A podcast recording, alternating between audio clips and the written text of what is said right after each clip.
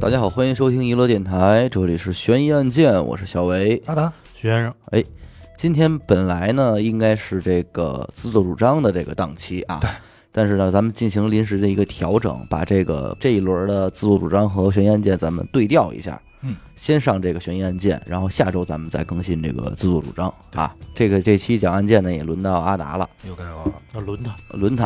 轮到啊！今儿这个案子啊，你今儿这个热闹，香港世纪贼王哦，张自强，听死狗之前也叨叨过啊，呃，这对，东西有所耳闻，反正在沿海地区还是比咱在北京有名儿的多。我估计应该在南面儿，哎尤其就是广州、深圳啊嗯这珠些。三角一带，嗯对对应对该是无人不知的这么一对套，。咱们这边其实我说实话啊，在看到这之前，我真不太了解这人。明白明白，连我也号不都太没知道听过其实我也不太知道。嗯，这个张子强啊，有嗯两个外号，第一个外号叫大富豪，嗯，就代表人有钱。，也够俗的这外号 啊我可能这个香港话说出来是不是好听点儿啊？嗯粤语。嗯，还有一个好像是叫变态佬，他其实不算是很玩命那块不儿是的亡命的，不是不能算是亡命，单纯的以他啊，就是说以这个张子强为原型的电视剧和电影就很多，多了去了。特别多。比如说像这个《贼王》这电影 叫、就叫这名儿，嗯贼王世纪去了，啊，这实际去贼王，还有《惊天大贼王》这两部有名的港片儿，还有另外一个呢叫这个《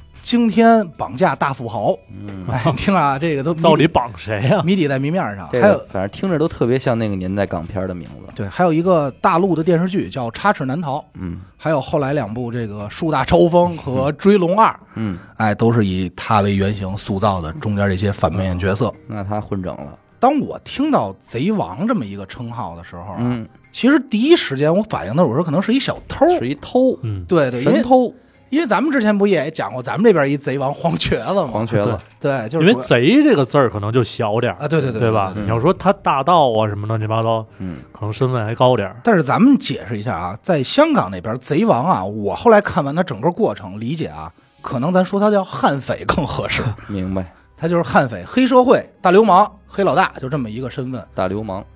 而且在那个时期的香港啊，绝对可以算是大腕儿了，长相不是一流氓样儿。嗯，他平时那状态，你看着他就是西装革履，你知道吧？有点那玩个，哎，有点大老板那意思。嗯那郭德纲不是说了吗？说流氓到了一定份儿上都是文化人，嗯他其实就有点这个状态。嗯，他所犯案的这个金额之高啊，是被吉尼斯世界纪录给收录了。啊，单笔作案犯罪记录太高了。嗯咱们先说他犯的大案子，就不按时间顺序走了。一九九五年四月十二号晚上，嗯那年他大概是四十多岁。这张子强啊，和自己小弟在深圳火凤凰酒楼这包间里，正是喝酒呢。嗯吃着吃着呢，这话锋一转，有一哥们就说说，强哥啊，咱这几年生意是越来越难做了，对吧？嗯说这个要录灵异、录案件付费节目啊，就是说这意思。嗯啊，还得想话题太难了，这抱怨，而且也没钱。话递过去了呢，大哥没接话，低头就在这儿看书。嗯，要不说人家当大哥呢，人家就知道学习很重要，玩文的，玩文的。旁边那一哥们儿看大哥不说话，赶快就接过去了，嗯说：“要不哥，咱再抢个金店吧，嗯就是提醒儿。”紧接着呢，一帮人就讨论起来，说这个抢哪个金店不抢哪个，就开始讨论起来。嗯后来就说说操，别他妈抢了，因为回回抢金店都你妈拿 AK 四十七跟警察火拼去，嗯，就是真抢，是真的抢，真的抢，说死了多少弟兄了，嗯说要不别了，就当大家这儿讨论激烈的时候啊，强哥把这手中这书吧嗒一合，哎，不要吵，不要吵啊，嗯，挣钱的方法有很多嘛，大家不要伤了和气，而且你们说的方法啊都太粗鲁了。你看我手里这本书叫什么？叫《香港十大富豪》哦，啊，排行榜 这本书啊，说咱们要不动换动换他们得了，嗯，绑一个，这不有钱吗？你看人这格局，对，你看咱我这方法是不是多文明？嗯当时这帮小弟就炸了窝了，因为他们没想过绑架的事儿，没玩过这事儿，对，想的都是你妈抢劫。这就是业务升级嘛，，对，嗯一下说操，咱换了，说操，太牛逼了，企业转型，醍醐灌顶一般。说那咱就开始讨论，这帮人在说，说我知道谁谁谁张三怎么怎么样，李四他们家有多少钱，就是讨论讨论。嗯说从谁下手啊？那哥们儿说，要不咱抓阄吧。嗯这时候强哥啊，清了清嗓子，咱们呀别这么绑，看这排行榜了吗？咱顺着绑，头头一个，对，顺着这排行榜从上往下这么绑。哎一家儿老吕，啊他有钱呀、那时候香港谁最有钱呢？嗯，李嘉诚加成，李老板。嗯，这时候小弟就说：“行啊，大哥，说那你甭管了，我现在就出 去吧，嗯我现在就就走吧。”啪一把给薅住了，说：“你先坐下，你听我说，你要帮李嘉诚本人啊，嗯，没钱，哦他是当家人，嗯谁给他寄赎金，对吧？”他说：“那咱帮谁啊？”他说：“李嘉诚不有俩儿子吗？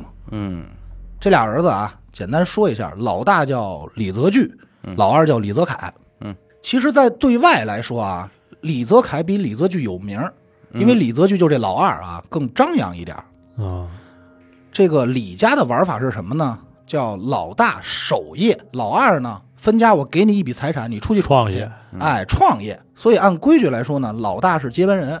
当时就决定咱们绑这接班人，绑太子，哎，大儿子。定了以后呢，这几个人就聊天儿，就问说：“强哥，那你说就是绑他，咱得要多少钱呀？”嗯，他们那个呀不叫钱，有一词儿叫什么呀？叫几个太阳，是太阳吗？太阳，嗯啊小太阳那太阳嗯，啊。这个张子强就说说十到二十个吧，这家，十到二十个。然后那哥们儿就说十到二十个，说一两千万。嗯大哥摇摇手，单位我说的是亿，嗯，就十亿到二十亿，这是什么年代？这是九五年嘛，九五年。嗯首先啊，第一步，嗯，咱先派人跟着他，连续跟踪他三天。这李泽钜的行动啊，非常好跟踪，因为他们家呀，尤其是他啊自己做的是一个日产，就是咱说那尼桑嗯啊，总统汽车，好认，巨好认。在当时那个年代啊，能坐上这车的没几个，也就相当于这是一标志性座驾有。点招风了是吧？你在马路上看这车，就知道这里头坐的是李泽钜。嗯，就这么好认。很快啊，就摸清楚上班下班走的路段的规律以后啊，张子强亲自去找这个绑架地点。香港的人口密度呢也是比较大的，而且李泽钜不会没事儿说开车去一个比较偏的地方，说自己找倒霉去，对嗯对吧？他有固定路程嘛。最终选定的呢是一个离李嘉诚他们家，就是本家儿很近的一个单行道。为什么选这儿呢？首先啊，这是一个弯道，他先派一个车啊假装抛锚，把这弯道口堵死。首先，他单行就不会有对向车道，嗯，后头堵上的车没人知道前头发生了什么事儿，对，因为你视野够不到。嗯变成一死胡同了，哎，死胡同。原本呢想的挺好，可是没想到呢，绑架之前还是出了点小意外。整个咱们可以说，他这个匪帮啊，就是他找的这波人里啊，分为两类人，一类呢是咱们说大陆的啊，大陆的这个土匪干活的，干活的，另外一类呢是香港本地的通缉犯逃到大陆的，但是香港人。这两类亡命之徒啊，有一个共同的特点，就是他没法进入香港。哈哈，他没法用合法的渠道进入香港，他到不了啊。唯一的方法就是走海路，偷渡，所以呢，他们安排的是什么呀？选择集合的地点是在珠海，嗯然后呢，再租一个快艇，夜里连夜偷渡到香港。可是集合当天啊，召集这帮兄弟的有一个小头目，咱就不介绍叫什么了，嗯，也不知道说什么原因啊，迟到了。后来啊，这哥们儿自己也说，就是说头天晚上找小姐去了，他肯定头天晚上在澳门等着大家来着，那就不清楚了。反正头天是走嗯珠海 嘛，对对对对珠近海啊接应 嘛，嗯反正说是走了一枪。嗯他这一迟到啊不要紧，导致什么呀？他们这帮人坐快艇出发的时候，嗯，海浪当天晚上特别大。哦，开快艇那师傅说：“我真没法给你们送过去，嗯再送过去，咱这一船的人，你别说人家绑架怎么样，咱们先搁这儿 了，咱就被绑了片儿了。这么大风，我给你们开泰国 去对，放着水手，操， 对太国像话吗？啊，后来就没办法，就被迫再次送回到了珠海，就导致当天第一次的行动失败。变成一日游，变成一日游。张子张子强这个气呀、说玩什么呢？然后就开始训话，跟自己那小弟说，说以后干活之前谁他妈也别找小姐，管好自己那嘚儿。嗯紧接着呢，就是第二次行动，同样是从珠海出发，这回啊没找快艇，嗯找了个渔船，哦，可能就是可能一个是稳当，二就是可能隐蔽性更好吧。嗯，很顺利的啊，这帮人就到达了港口。上岸了，哎，在这港口等着的时候呢，咱得提一个人，这人叫什么？叫叶继欢。也是号呗，这不是一般的好。嗯，当时啊，在那个年代，香港有三大贼王，哦，不分先后啊。嗯咱们就说张子强、叶继欢、季炳雄，这也可以说是张子强和叶继欢强强联手的第一个案件。明白，哥俩也是之前在监狱认识的，因为抢劫嘛。嗯。然后相见恨晚，拉钩决定说咱出去干票大的。这叶继欢带着兄弟在这个港口正等着，等什么呀？等着张子强派人来接应。嗯哎，天有不测风云，寸就寸在哪儿啊？这两大贼王啊，可能是接头地点谁也没说明白，两拨人谁也没碰着谁，但这两拨人又离多远呢？嗯，就隔了一十字路口。哎呦，我操，怎么没来接？啊那边说到没到啊？就这急，你知道吗？咱说这个叶继欢这边啊，也是偷渡过来，做贼心虚。嗯，越等时间越长，他心里越没底，你知道吧？他就边走这边梗着脖子就看，说哪儿呢？他妈的，都怎么还迟到啊？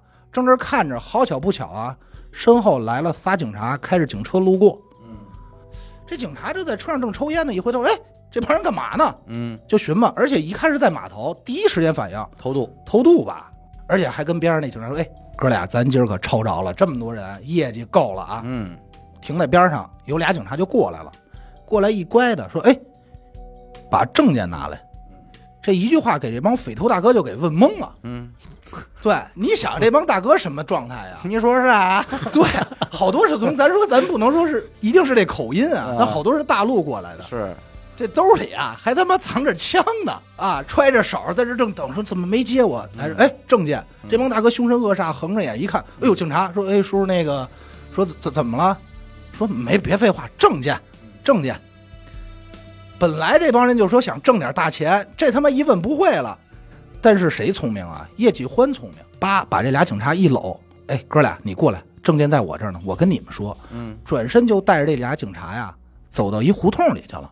恰到胡同以后，把这衣服一晾，里头一把冲锋枪， 是冲锋的，对，不是手枪啊，冲锋枪拿出来以后，直接顶着警察，咱好说好商量啊，嗯，各放对方一条生路，都不容易，嗯，谁也别难为谁。以德服人，哎，井水不犯河水。警察一看说：“说得了，您忙您的。我跟你说啊，嗨，一看您就是干大事的人。咱要说别的，不说，注意安全，哎，注意安全。”转身呢，这俩警察说：“这样，我为了让您放心啊，我们俩自己趴过去，趴在墙上，看不见，您赶快走。”嗯，这会儿这叶继欢就叫说告诉那兄弟说：“别他妈看了，赶快跑！”嗯这帮人就跑。转身，叶继欢看俩警察不动，嗯，也就往外走。其中有一警察偷摸啊，就往后看了一眼，发现叶继欢是背对着自己走的。嗯，随即拿出手枪，嘣儿嘣儿两枪，嘿，那就不规矩，不规矩，不规矩，不规矩。啊哎，这两枪啊，好巧不巧，全他妈 打中了，嘿，一枪都没放太啊空啊，哎他妈有点准头了， 有点儿就这么瞎打，反正打中了嗯，一枪是腿上，一枪是腰眼儿。哎呦，嘿，然后叶继欢倒地就说了一句话嗯：“太他妈不规矩了！”太哎不就倒地规了矩。。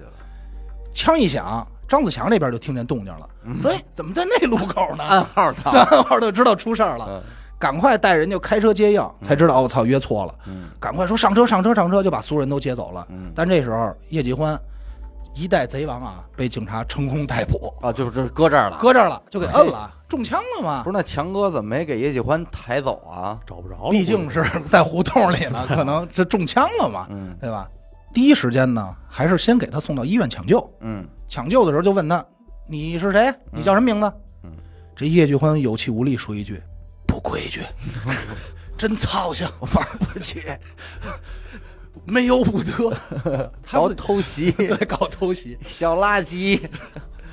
他自己知道啊，他不能说，嗯因为什么呀？他是当时香港最大的头号通缉犯，他的悬赏是一百多万，哦，所以他不能说自己是谁，他就说哎，嗯，就不承认。嗯后来这警察也不是傻的，说来摁个手印儿吧，嗯，哎，一踩指纹，一看吓坏了，说我操，一代贼王就这么入狱了，两个小枪子儿搞定对，了，小欢欢。哎，就带着一帮人给带走了。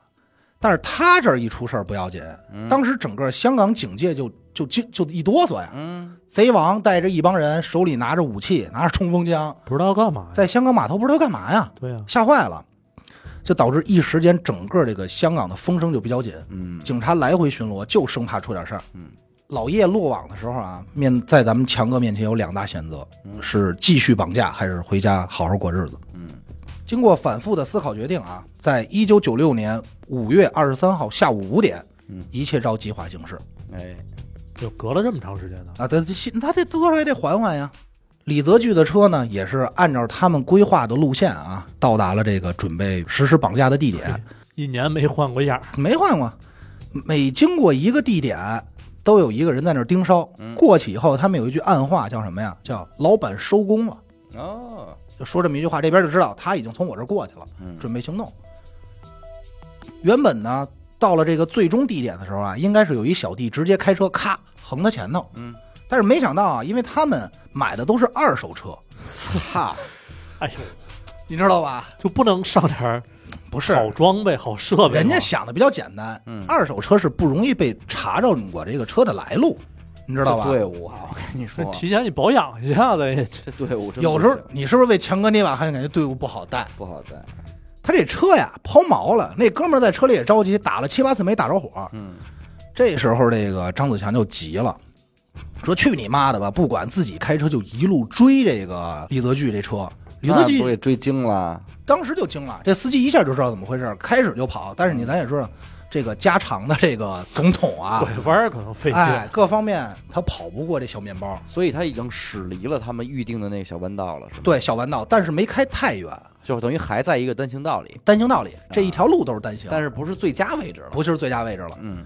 这个张子强开车一路追，开到前头，叭就别停了。嘿，别停以后，这边还没说话呢，后头那车终于打着火了啊，嗯三五辆车就过来给围了哼。下来一帮人，手里是长枪短炮、手枪、AK 四十七、铁锤，什么都有。哎呀，我说的这些都是真实的作案工具、啊，南马了个屁呀！我说的这都是真实作案工具 啊啊！啊，真急眼 了，最他妈好用的就是这大铁锤，嗯肯定咣一下，二话没说，直接把前风挡给干碎了。嗯，干碎以后，一把手枪就顶过去，顶着那司机门说：“开开开门那爹啊是李甲虫不？！”这司机吓坏了，赶快把这车门一开，就把这个司机和这李泽钜俩人 给抠出来了。抠出来，装车带走了。嗯，整个绑架过程啊，十分钟，就还挺快的哎。虽然出了人多嘛，对对，出点小意外，十八般兵器都到了。分两拨人开着两辆车，到了他们事先准备好的这个养鸡场，嗯，好家就安放这 个伙，是澳门那边儿 养哪 个呀？还是东莞就是那个咕咕咕那个鸡 啊。啊？车到了以后呢，这张子强赶快就是三步并作两步跑啊，嗯，赶快走到这个李泽钜这车边上，把他双手公主抱给抱下来了，哎呦，抱下来了，哎，高兴坏了，边抱还说：“哎呦，小宝贝儿，我的宝贝袈裟呀啊这真是宝贝！”家常。啊，而且还在他这脸上，哇，给亲了一口，好家伙，说：“小宝贝儿，你可到手了。嗯”这真不是我胡说啊，嗯，真是抱下来一的，模一样的一动作一。模一模一样的嗯，而且抱的时候真是高兴的亲，原因是什么呀？他知道全到了，钱，这他妈真是宝贝，楚门的道，出门子到了。好安根啊，但是咱得换一个角度想啊，嗯，李泽钜当时吓坏了，那肯定，因为他呀在被绑的时候脑袋上是戴着套的， 嘿，他什么也看不见，安全，稀里咕嘟给绑完以以后下车，套， 对绑上给带一一帮套老，爷们儿开始亲他，对，，然后下来以多后害怕呀！上来我操先亲了一下，喊小宝贝儿，你这一下他慌了，他当时就说那个说到底是咱说是节前还是节测，咱先说清楚了。咱这儿说一个小题外话啊，就是香港他们管这个绑票这个事儿，嗯，他们管这个人质叫什么呢？叫肉身，肉身，人参的参。嗯怎么锁、怎么关押的，咱就不说了，因为不重要。嗯紧接着就是一屋子人商量说，怎么意思？咱怎么要赎金啊？嗯，咱能把这赎金要过来？这个强哥还得是你强哥，嗯脑回路惊奇啊！当时就决定说，兄弟们，你们都甭管了，要赎金这事儿，哥哥我自己来。嗯，说完，随即开着跑车自己前往李嘉诚他们家去了，单枪匹马就一人儿。都不是玩电话，按资料上显示啊，张子强呢是浑身绑好了炸药去找的李嘉诚，嗯但实际情况呢并没有。很多官方的这个平台资料啊，都证实了他就是单刀赴会，嗯，穿着西服，倍儿正经啊，什么都没带。嗯明白，他的逻辑呢是没必要，因为他感觉你儿子命不比钱重要吗？你现在弄死我或者警察来了，对你没有任何好处啊。这个张子强到了李嘉诚他们家门口呢，这李嘉诚就出来就接出来了，站门口呢就对门里喊了一句，喊的什么呢？说李先生，你可以把你们家警察都叫出来了，让我看看，嗯，过过号吧。啊，然后这李嘉诚就赶快说：“哎呀，我平时经常教育我的孩子，嗯啊，商人什么最重要呢？就是诚信。嗯这是李嘉诚原话啊。嗯说完就带着这个张子强，把整个屋子四层，嗯每个屋子每一层逛了一遍，说你看是不是没警察？那李嘉诚到底报没报警呢？资料上显示啊，其实当时他儿子丢的时候，李嘉诚还不知道，警方就知道出事儿了。因为警方发现了他们那辆车，虽然他们随机的处理停到了一个停车场嘛，但是很快就被发现了。那是这车太扎眼了呀，而且这车，你看那前风挡是锤子凿的那个痕迹，对对一下就知道不是出事儿了，就联系李嘉诚说啊，那个李老板，你儿子可能被绑架了啊。嗯然后李嘉诚只回了一句话，说没事儿，嗯，我们家车坏在那儿了，嗯，您什么都甭管。警察呢也知道说肯定不对，这是谎话，但是也就别多问了，嗯毕竟有身份嘛。是，但是李嘉诚毕竟也是富人啊，首富，聪明。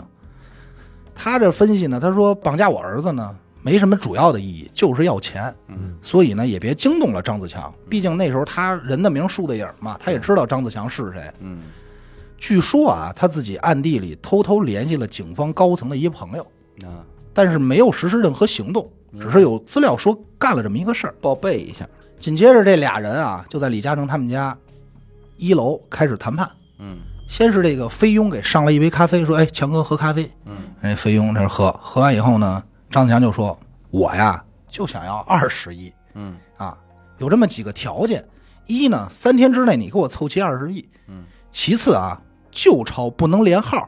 嗯嗯，嘉诚也是照规矩办的，都没有反驳啊，嗯直接拿起电话就给银行那边打一电话说：呃，三天之内能帮我凑齐二十亿吗？嗯啊，这是说。”然后银行那边呢也说的是实话，就表示很为难，不可能，对，说说我知道你有钱，你也不能这么干呀、对吧？说三年他妈二十亿，嗯他说那你说能拿出多少吧？那边说三天我最多能帮您凑齐十亿，嗯然后这边电话挂了，他就跟张子强说：“子强啊，你看啊，您要的都是旧币，嗯，我没法这么快给您凑齐，而且我的钱说是我的钱，我这有股东，我没法直接拿走。但是为了表达我的诚意呢，你看我们家里有四千万现金，要不您先拿走，咱算放个地儿，嗯对吧？上个小店儿，放一小地儿，然后你再娶我儿子，是吧？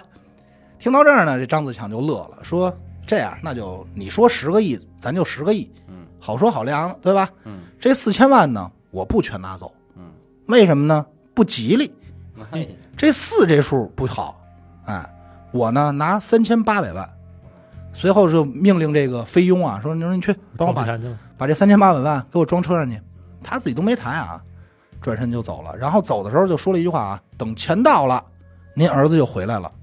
李嘉诚对眼前的这个人啊，咱也不用分析啊，首先他肯定是恨之入骨的，哪儿来他妈这么一流氓就要钱呀、但是其实他内心多少其实是有一丝咱说敬佩或是尊重吧。他首先觉得这张子强厉害，而且有胆识，他走的时候还给张子强了一个忠告，说我不知道你们会用这笔钱干嘛，嗯但是我建议，这是他原话啊，但是我建议你们可以买我们公司的股票。牛逼牛逼，哎李嘉诚原话特别帅啊，嗯牛逼，我保证你们家三代人都吃不完，或者你拿着这笔钱去做第三国投资，嗯要不就存在银行里，我保证你这辈子衣食无忧。嗯这是他送给张子强的一句忠告嗯。张子强听完这句话呢，就回了俩字儿嗯，呵呵，哎操，嗯，表示不屑啊。嗯但是人张子强也说了，说李先生，您放心，从这次以后，我再也不会骚扰你李家人。嗯十亿什么概念呢？咱就别说钱数了，因为已经不重要了。说分量吧，嗯一吨对，啊，就是一吨啊，现金就是一吨。取钱的方法呢特别简单，一共分了两次，就是一次五亿放在一车里，然后张子强自己一个人开车开走。第一回是一面包车，第二回开走的呢是一奔驰，一共跑了两趟。他怎么不说玩点黄金啊什么的，是啊吧？十亿黄金可能分量还轻点儿吧，对，这咱就不知道他怎么想的了啊。嗯反正你通过他要旧钞这事儿，他知道可能更好花。流通，对，而且不要黄金的原因，可能是因为不好分赃，对不好销赃。对，像这种这么大规模啊，就是新闻报的铺天盖地的绑架案啊，嗯张子强从头到尾是什么都不管的，他就管了一个制定计划，他不管我手底下人怎么分配工作，不是他管，嗯你们怎么分钱我也不管。他的原则就是我拿我的百分之三十五，拿完以后你们怎么分，打花了跟我这事儿没关系，那这里还得有一经理啊，那就不是大团嘛，嗯，对吧？大了咱就不知道了。反正张子强就一个要求，虽然我是大哥啊，但我就一要求，这这这件去绑架的事儿，我必须在第一现场，这大锤必须是我抡， 嗯，你能你能明白吗？哦明白。这操必须我最脏，混一青史留名啊对，砸完过瘾，哎，必须过瘾。他要不抡这大锤，娱乐电台今儿没他这期节 目。我跟你说，最终啊，嗯是从李嘉诚手里拿走了十亿三千八百万，嗯这定金肯定是不会算在这里的嘛，对吧？他个人呢拿走了三亿八千万，分钱的事儿就交给小弟了，完全不管了。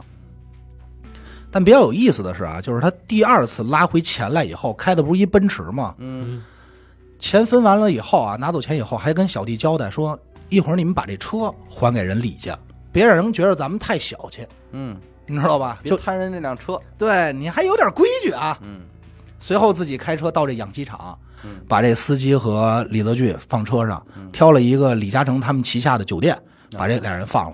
下车之后还跟这个李家驹说一句话：“帮我向你爹问好啊！”他说：“我偶像。没拍人屁股。啊 那那咱就不知道了，宝贝儿。 没过多久啊，他就开始实施他的第二次绑架。人家真是照规矩来的，给不找是老二了，富豪榜第二名嘛，嗯对吧？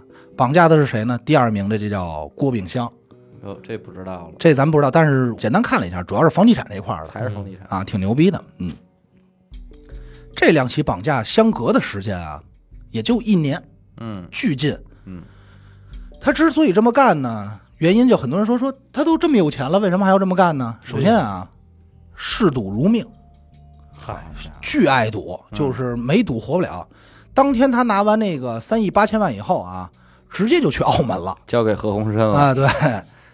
到真他妈没法儿弄， 兄弟，我一会儿跟你讲，他还真跟胡同人有点关系呢是吧？啊，这里事儿大了。嗯到了澳门以后呢，当天晚上啊，就眨没眼儿就输两千多万嗯啊。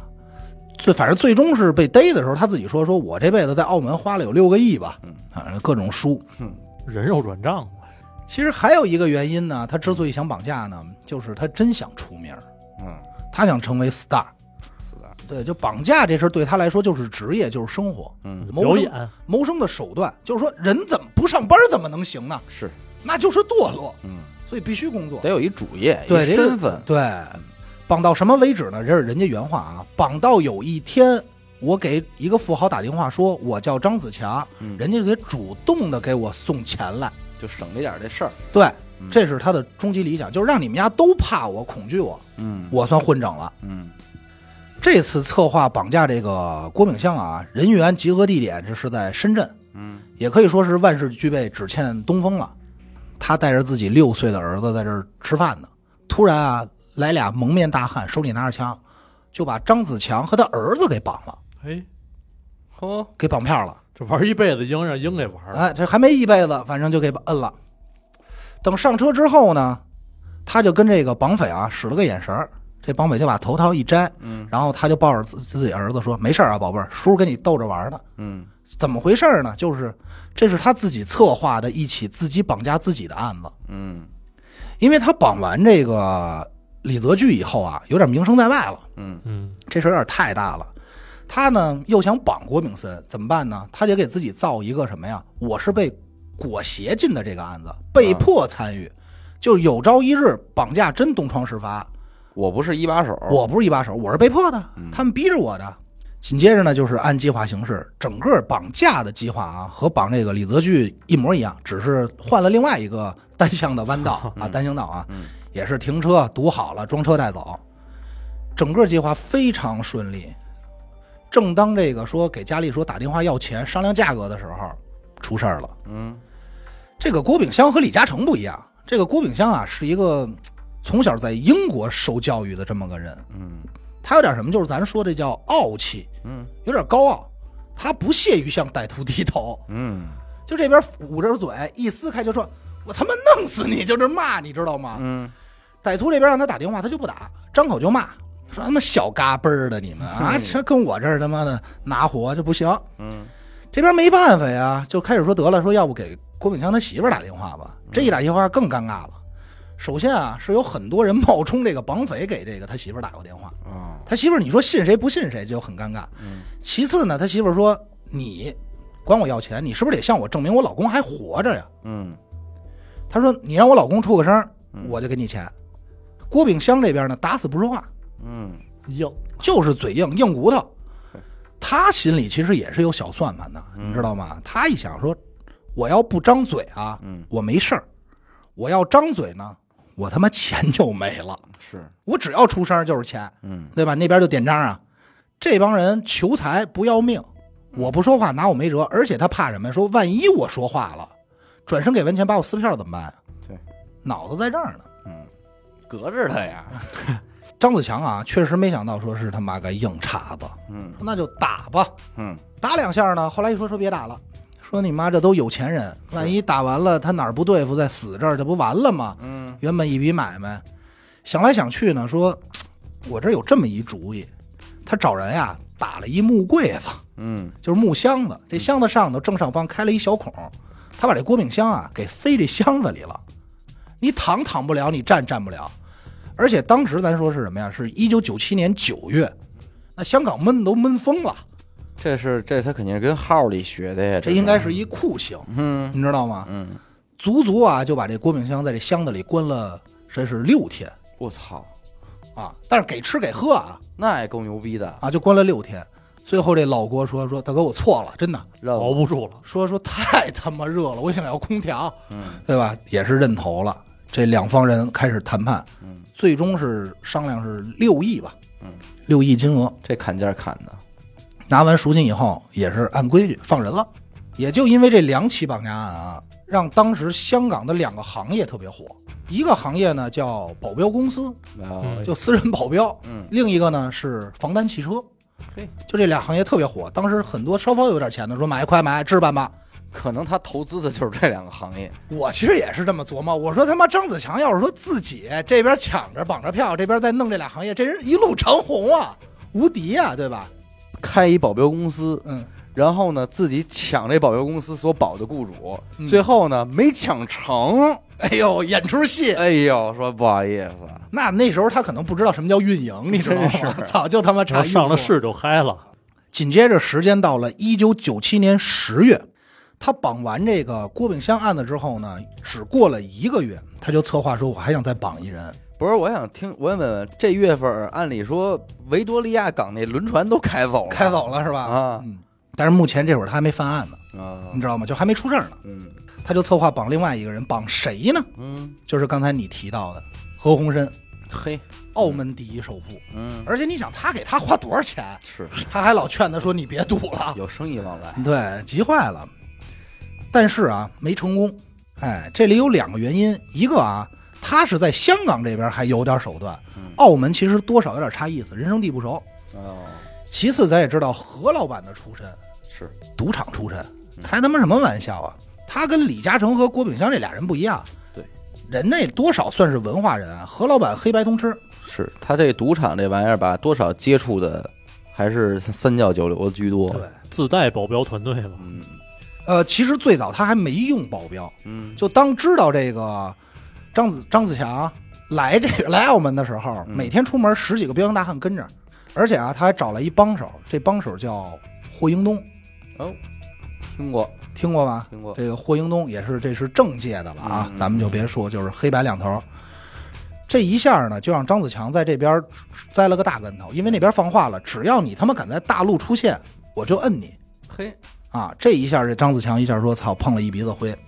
反正这些咱们刚才说的这些啊，都是他比较有名的几大绑架案。嗯嗯，咱接下来再讲讲这个张子强这一路是如何走来的，从小到大，咱就顺着时间顺序了。嗯，但是这些事儿都发生在刚才说的绑架之前啊。明白，如何发迹？如何发迹？张子强一九五五年生人，哦，首先他本身啊，他不是一香港人，他出生在这个广西玉林。嗯哦，四岁的时候呢，这是全家老小带着他来到了香港。嗯，用当时的话讲呢，叫有一个词儿叫“逃港潮”，逃到的嗯逃，香港潮流。能明都白，奔那儿去，哎，因为那会儿就觉得香港这遍地子是金。变相闯关东嘛，哎，对对对对对。所以，但是当时没有合法的手段去啊，嗯基本上就是坐火车、跳火车、游泳、游泳啊、哎游泳的居多划。船，他们家就属于这一茬儿成功，至少是到了香港的，嗯没到的咱就不计其数了啊。是是，这一家子人来到香港，首先啊没钱嗯，怎么办呢？那会儿就是说在哪儿啊？最终是选择这个庙街这儿嗯开了一个凉茶铺，这就很牛逼了，你还还能能开开个铺买卖哎，咱不能叫铺，咱说白了就是一摆的摊摊儿。儿，摊儿，对，所以不是说很好的买卖。嗯这凉茶我不知道你们喝没喝过，反正我去那个深圳出差的时候，嗓子有一回发炎喝了，反正当地人是说真是治病，嗯我喝了也去火，但是不好喝嗯，跟王老吉那种真是差着味儿呢。说在这儿勉强维持生活，而这个庙街咱也知道，这个香港啊庙街这块儿黑社会非常严重，嗯这就算捅了人家窝子了。自古以来，只要是有码头的地方，这黑社会都比较猖獗。对，主要就是货运挣钱嘛。抢地盘儿，哎，油水比较多。咱就说天津，对吧？嗯也是码头那块儿全是混混，上海，嗯。香港本地呢，当时就有一个文化，就是什么呢？就是哎也不能说叫文化啊，就是黑社会的正经收入之一就是收摊位费、嗯，保护费保保护费。哎，所以在庙街这块儿，你就想有多少像张子强他们家这种小团体，嗯在这儿开买卖，各种每天挨乖的收收钱，成天啊各大势力就在这儿打架斗殴。这张子强呢，小学没读完，就开始说辍学了嗯。刚开始还行，说帮家里干干活儿。后来呢，每天在这街上就老看人打架，就有点说：“哎呦，这真他妈帅！”是，嗯砍来砍去，这挺像样儿的，你知道吧？关键是这个和他的这个生活质量成直接关系啊，啊，对，他就加入了这帮打架的，那肯定，每天帮着一块儿打。嗯，但是啊，他不属于任何一个帮派，雇佣兵，雇佣兵，那你自由可以人这么理解，自由人。嗯，就到最后啊，咱这儿多说一句啊，就到最后他成为贼王的时候，啊丫都没有属于哪个组织能明白，啊，因为他曾经就是在这个警察里说过一句话，说我就是独行侠，在这号里就说我就是独行侠，说如果我加入黑社会就不自由了，想退都退不出来，而且我这个人反对暴力，我唯一我有一个原则就是不能杀人啊，嗯就喜欢砸车，啊，可以伤人，不能杀人。就是这些，其实都跟他小时候的经历有关嘛。就是他小时候有一发小，简单一笔带过啊。小时候有一发小贩毒的，后来被警察崩了，看见尸体受不了了。张子强在十二岁和十六岁呢，都分别因为打架斗殴、偷窃呀、抢劫呀这种小事儿吧，咱就说都分别坐过牢。后来他爸说这这孩子老这样不行啊，就给送到一个西服店去学徒，嗯，哎，学习学门手艺。裁缝，哎，学门手艺呗。学着学着呢，他就碰见了自己的一生所爱，哎，他的媳妇儿叫罗艳芳。这个女人一定要提啊，这个大哥背后的女人都是牛逼的。嗯，这个罗艳芳啊，比他小九岁，父母呢都是这个公司职员，自己本身是一人民教师，那这家庭条件比他好很对多呀，太好嗯了。其实就是无论从家庭还是社会地位来看，当时都能算是一个咱说小资或中产阶级明白，这么一个，而且人长得还不错，挺哦，漂亮的。嗯，但是我不知道你们有没有发现一个规律啊，尤其任何时候，尤其在学校的时候，就是什么呀？往往吸引那些品学兼优的好女孩的都是流氓 大哥，是，对吧？确实是，那会儿我们班好多大哥的媳妇儿都是哪个班的一二三名。对，这罗艳芳啊，谁也看不上，就他妈看上张子强了。嗯，没事儿就老来这个西服店说：“你给我做点衣服啊。 这他妈也不是什么啊消息， 这”这大家小大家闺秀嘛，嗯嗯咱就说这意思啊。来了两三回以后呢，这俩人就走到一块儿了。无论这父母多不同意，没辙啊，最终这俩人就结婚了。结婚以后，这张子强像变了一个人，就发誓说从此以后啊，我改过自新，我弃恶从善 嗯，啊，改邪归正，还拿出自己多年来的这个积蓄啊，开了一个金银首饰店。嗯可是他其实不是一个生意人，他没有生意头脑。这金店啊，没两天就赔得稀里哗啦了。对嗯，咱都说这家有贤妻，爷们儿不做横事儿。是，罗元芳好媳妇儿，当时就劝老公说：“老公啊，要不你还干老本行吧，是吧？再干点大事儿。说你现在这么本分，我觉得都不像你了。不帅啊，对，张小强当时叭一拍桌子，媳妇儿有你这句话，等着我干票大的。媳妇儿就特别鼓掌，太好了，太好了，鼓掌。一九九零年二月二十二号，嗯，这个绕嘴啊，香港的启德机场有三个押送员嗯，押着这个装满了这个劳力士的这个货运车，嗯，大约有四十箱吧。嚯，这货刚刚搬到车上的时候，啊来了五个蒙面大汉，手里拿着枪，嗯，梆梆一顿收拾，开着车扬长而去。整个抢劫过程啊，不超过十分钟，这钱就抢都走挺了，麻利的，巨快。带头的人就是咱们说的张子强，嗯，一共抢了两千五百个劳力士，嘿，哎呦，相大大概相当于是三千多万港币吧。嗯这应该说是他第一次抢劫啊。但这块儿说一个小插曲，就是比较有意思一点啊，嗯就是张子强这人特别迷信，哦，他经常会干一些匪夷所思的事儿。咱之前也说了，他拿钱的时候这数是四，他不能要；嗯，他抢劳力士的时候，他会干嘛呀？他经常犯案以后，他会，咱就说这叫祭鬼神、哦，祭拜拜，嗯你知道他会干这种事儿。他抢完以后啊，拿了几块女劳力士的女表，嗯，放在机机场不远处的草坪，放火给烧了，那哪烧得着啊？就祭拜一下，倒汽油呗。嗯反正就那意思给烧了，给败了。前后啊还抢过一些金店，什么七百多万，但我觉得这就不得小没钱儿对对对，没什么可提的了嗯。不到两年的时间吧，一九九一年七月二十二号，嗯同样的地方啊，还是启德机场，还是张子强带着自己手底下兄弟拿着冲锋枪啊，而且但是他是第一个冲上去的啊，拿着手嗯枪说：“兄弟们，跟我上啊！”嗯拿着手枪就冲上去了，啊，如法炮制，抢走了一点六亿港币。当时他把这些所有的押运员呀、押上车以后，脑袋上系了一个黑布嗯，系着黑布。在这个搬运过程中呢，有一个这个押运员，那个可能是因为紧张害怕吧，嗯出了汗，这黑布就掉了。嘿，掉了以后呢，什么都没看见，就看见这个五个人里啊，四个戴着面具，嗯，就张子强一人没戴着面具，真行，拿着手枪吆五喝六，你们记住就这么给我办，兄弟，咱就以后就发财，就还是讲话还呢跟人讲话呢，对，还他妈发言呢，这指挥呢，吆五喝六的。可惜的是啊，这他妈这个押运的这个押运员啊，他不知道张子强是谁，不认得嗯，对，那会儿出名了吗？那会啊，儿，出名了，哎也也出名了出名了，也出名了，但抢是劳就力士就没出没名了没。有这个面孔。哎，对吧对，啊对，所以他就没把这个消息第一时间告诉警方。嗯，随后呢，这个犯罪团伙开着运钞车呢，就消失在一个隧道里。路上一路上啊，也是撒钱祭拜，祭鬼神，就是撒一点儿。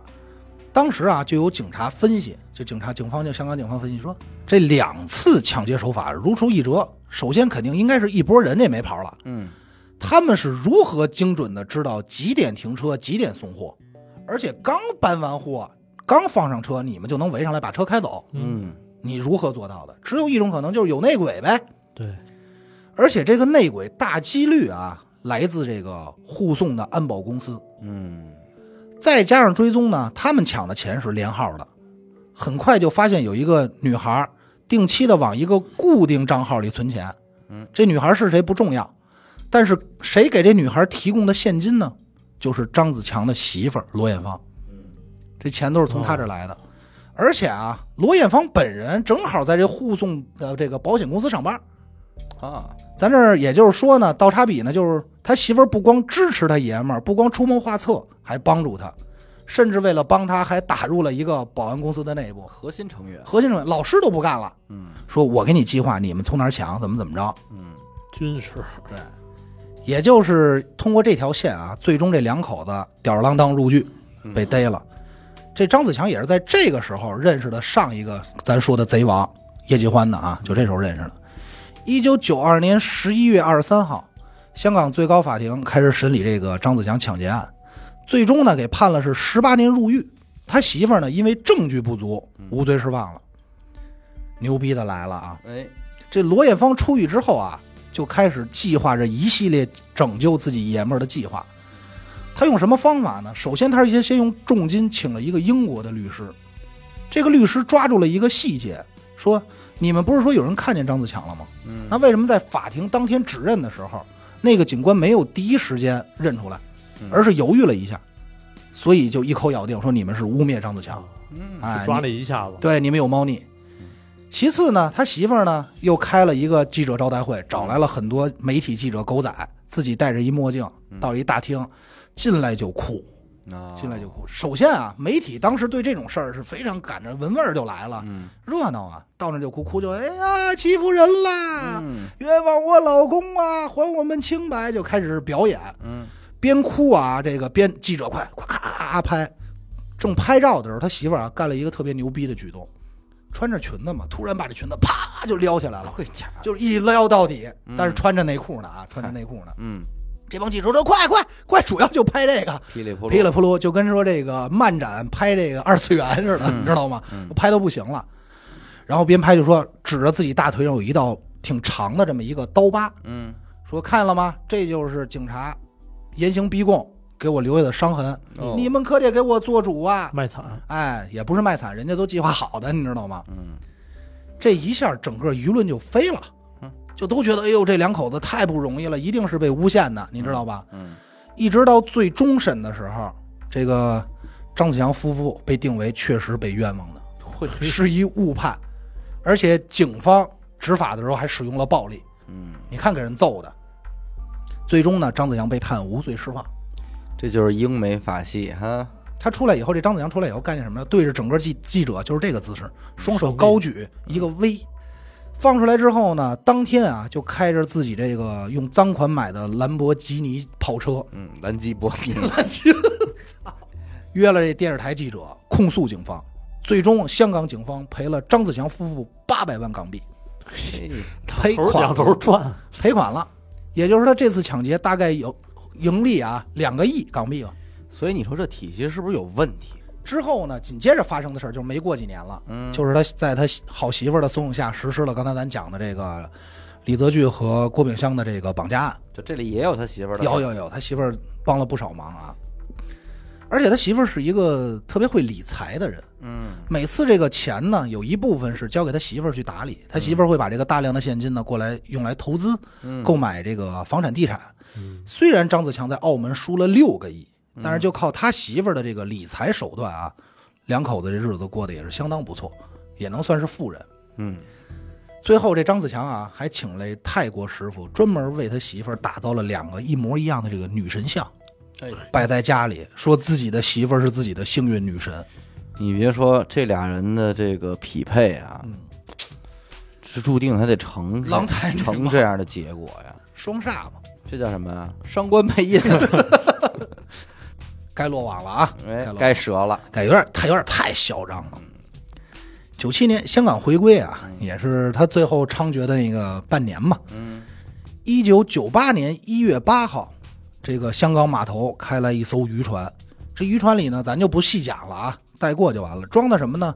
八百一十八公斤炸药，一千九百九十七根雷管和七百五十米长的导火索。这干嘛呀？咱先说不说干嘛，放鞭炮， 放鞭炮，过年了，哎过年可能禁放禁放。咱就说这点炸药干嘛呢？反正说炸他妈几栋楼应该是没问题，按嗯楼算是没问题。嗯就是他之所以要买炸药干嘛啊？到今天为止，这依然是个谜，哎，不知道。但也是他也是因为这事儿折的。嗯有一个说法呢，说是因为在这个有一天他在澳门赌场赌输了，嗯赌的不行了，就输的不行了，他就坐在这个普京的马路对面啊，嗯，看着这普京大楼，抽烟这叹气，看着看着呢，他就问他自己那弟弟说：“哎，弟弟，有炸药吗 不得不说，我也在同样的位置问过我的兄弟这个问题， 说还有吗？？”他问弟弟说：“有炸药吗嗯，？”关键是，一般人都说开玩笑，他弟弟特实在，说：“哥，我咱那炸药受潮了，说要不买点吧， 我回去给你瞅瞅去。操，那不就炸了？”然后那个他哥说：“说那就买点吧。”嗯，那个小弟就说：“说强哥，咱买多少啊？”张子强其实没他妈什么概念，啊，嗯他你知道他说的是买多少吗？他说买一吨吧。嗯，嚯，所以他不知道这炸药的威力是多大，嗯你知道吧？他什么概念都没有。他说买一吨嘛，当时当自来水那么买对的，他当时的目的啊，就是想给普京给炸平了，就气啊坏了。当时目的就是给普京炸平了，老就老去普出京多肉，老普京，新普京，老普京，老普京。啊，但比较有意思的是啊，当时这批货刚到香港的时候，香港警方就已经盯上了，嗯但是香港警方没想到这是炸药，以为是毒品呢。啊，当时当天天空中就飞着直升飞机，飞虎队、香港警察。后来到了这个炸药的存放地点啊，因为张子强后来还转移过，他就拿了一些粉末进行化验，检查来检查去，说这不是毒品，不知道是什 么。那黑色儿的呀，对不不不，这对发黄，不知道是什么。以说为这是新型毒品，啊对， 还这分析呢。后来一哥们儿说这你妈不炸药 吗？警察吓坏了，说嗯我操，四十箱那什么概念呀、嗯说这下玩大了。也就因为这样啊，张子强一路从香港逃到了深圳。啊，但这时候在大陆他可不好使了，那可不，在这个逃亡过程中啊，他随身带着一个小玉坠儿，嗯，碎了。得，这小玉坠儿是他护身符，你瞧，他就知道说得了完蛋了。完蛋了，一九九八年十二月二号，张子强被判处了死刑，嗯就逮捕了啊。怎怎么逮捕就不说了，没有太多细节。一直到一九九八年十二月五号啊，执行枪决。倒是真快，审讯的时候呢，他还说了这么一句话，嗯就是这是他的经典语录啊：嗯人如果没有钱，是万万不能的；嗯，有钱也不是万能的，但没钱是万万不能的。哦，这句话从这儿来的，反正不知道是不是他发明的，反正这是他经典嗯语反录正他。也说了那，他给用上说了了，对，嗯他还说了，说我没有时间和耐心在正常的行业中去打工赚钱，嗯我已经四十多岁了，我要富起来必须采取一些突破 突破性的手段。嗯在这个世界上，钱是最重要的。比较有意思的是什么呢？就是他被枪决的时候是戴着头套的，哦，枪毙的时候人家是戴着头下来，然后看一眼确认一下嗯，然后再嘣给你崩了，嗯你知道吧？因为他当时枪决的是在广东省执行的，嗯，所以香港那边很多人不确定他死没死。就是又流传出了一个所传谓的哎言谣说言，有人在泰国看见他了，掉哎包了，如何掉包了，怎么如何如何？嗯这一下就导致什么呀？导致这个余波啊，香港有很多年不敢报他，嗯，不敢报他说被枪决这事儿，就怕他回来报复。明白，毕竟他是一个敢买炸药的人，你知道吧？是是直到过了一段时间吧，才正经大的确认了，才爆出来。嗯，你就说这事儿影响多大？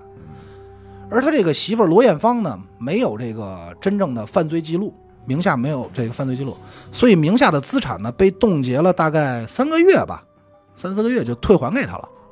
从此之后，他就带着两个孩子销声匿迹了，有他这一辈子听完整完满了，大哥的女人吗？啊就有说法说是什么呀？有说法是去美国了，把孩子送美国上学了，嗯然后也有说法呢说是在泰国，嗯还有说法说是低调的还在香港活着。但是其实我看的资料更多的是更像是在美国吧。嗯，那有大几率，反正关于张子强的事儿呢，咱们今天讲的主要都是大事儿啊，就是要想聊他，就是细事儿太多了。但是有一件事儿咱得提，就是刚才你提咱们说到这个叶继欢，当时还有一个传言啊，嗯说张子强之所以买这么多这个炸药，是为了救叶继欢，哦，你知道吗？救他，为了，因为他不越是狱劫狱，是吧对哦他要炸监狱，嗯他要救他。但是呢，就是很多人就说，那他跟这个叶继欢关系到底有没有那么好啊？嗯而且叶继欢那会儿都半身不遂了。嗯，实际上啊，俩人在监狱的时候只是说臭味相同，一拍即合，泛泛之间，对，但关系没有那么好。但为什么要救他嗯是有原因的，是因为他想让叶继欢跟他一起报一仇，去弄另外一个黑社会大哥，嗯第三个贼王是吧不是第三个贼王，澳门的黑社黑社会大哥崩牙区，哦，就是这都是名声在外，都是名声在外的。其实有机会啊，这个叶继欢，还有崩牙驹，包括另外一个贼王，咱们真的其实可以好好聊聊。嗯这个崩牙驹在澳门是什么位置啊？简单说一下，他是十四 K 的首领，对，大脑袋。嗯据说呢，两个人曾经是发生过冲突，嗯因为很合理，因为张子强长期去澳门赌博嗯，那可以说是第二个家。两个人是经常闹不愉快，而且互相看不上，这是确实的。嗯这个崩牙驹呢是觉得张子强太 low 了，啊你呀只会打劫富人，而且你没有帮派，你海清啊，嗯，对吧？没门没户啊，没问你谁呀、是，而张子强呢，就觉得这个八居是觉得你们家有点太暴力了，有点傻黑，你知道吧？嗯说除了会收点保护费，也不会干别的，嗯谁也看不上不谁。够狠，所以呢，说是买炸药炸他。为什么说可以这个造造实这一点呢？嗯因为八居当时住在普京的那个酒店 里，他俩的这个恩怨情仇这点事儿啊，嗯其实特别精彩。有机会咱们可以说是在崩牙驹这儿讲一讲，因为俩人有什么互相雇杀手，嗯然后剁手指头再寄回去，往家里扔炸弹，嘿是有这种是有这种那故是事够的。热闹的，合了一下对对子，其实你不觉得吗？就是香港，咱们就说是七八十年代啊，嗯整个这个前前后后的这几十年，嗯，这完全是一本评书。绝只哎对不过说是咱这边这帮先生们没人没敢讲、啊人没人讲，怎么讲啊？毕竟还是说实在的，太近，太紧有的甚至还说后代在呀，还得受后代还很有权势。对，你这多少这就不能提的太那个，像咱们今天讲的这个。这些人名儿真人真事儿，我觉得南还都边的在朋友呢都知道，而且对咱就说大哥遮了的，小弟对在的想报复，所以你说有些话你说的不对了，对，这跟咱们讲案件有的时候也一样。啊对对就是有很多这种特别鲜活的、特别近的，甚至说后代尚在人间的，不太合适去给人讲对。你看现在评书是讲什么了？他能讲杜月笙了，啊，啊哎，黄金荣、杜月笙，这就是青红帮演义，他可能就是能拿截止出到来这儿讲一了。 讲。但没准再过五十年，你比方说这个郭咱儿子嗯小儿子嗯，到五十岁要说评书，他没准就能说说这十个，四 K 什么的，哎，说崩牙驹啊、张自强啊，这就能成书了。反正咱一代都是一路枭雄吧，嗯，特定的时代对出现了特定的人，对就是对包括这个，其实也不光是香港嘛。对你说咱这北粘码头，京，我觉得都会有。包北京不也出过啊悍对匪是吗？是是就是还是特定的时期，他就会培养滋生出这样的人，对啊吧？但是咱们现在就是逃离出案件来说，就整个嗯关系和他整个脉络，嗯这些人，我觉得真的可以用“江湖”两个字来形容。嗯，这里还没有说人家什么江湖的规矩呀、黑话呀、道义，其实讲讲讲细了，其实挺有意思，应该。还是故事嘛，主要咱家就是听听这个故事，因为今天你说这是案件吗？反正也是风云人物，风云人物对吧？哎风云人物。行，那咱这期先这么着，嗯，好吧？感谢您收听娱乐电台，这里是悬疑案件啊。我们的节目呢会在每周一和周四的零点进行更新。如果您想加入我们的微信听众群，又或者是寻求商务合作，那么请您关注我们的微信公众号“娱乐周告”。我是小伟，安娜，许先生，我们下期再见。再见。拜拜。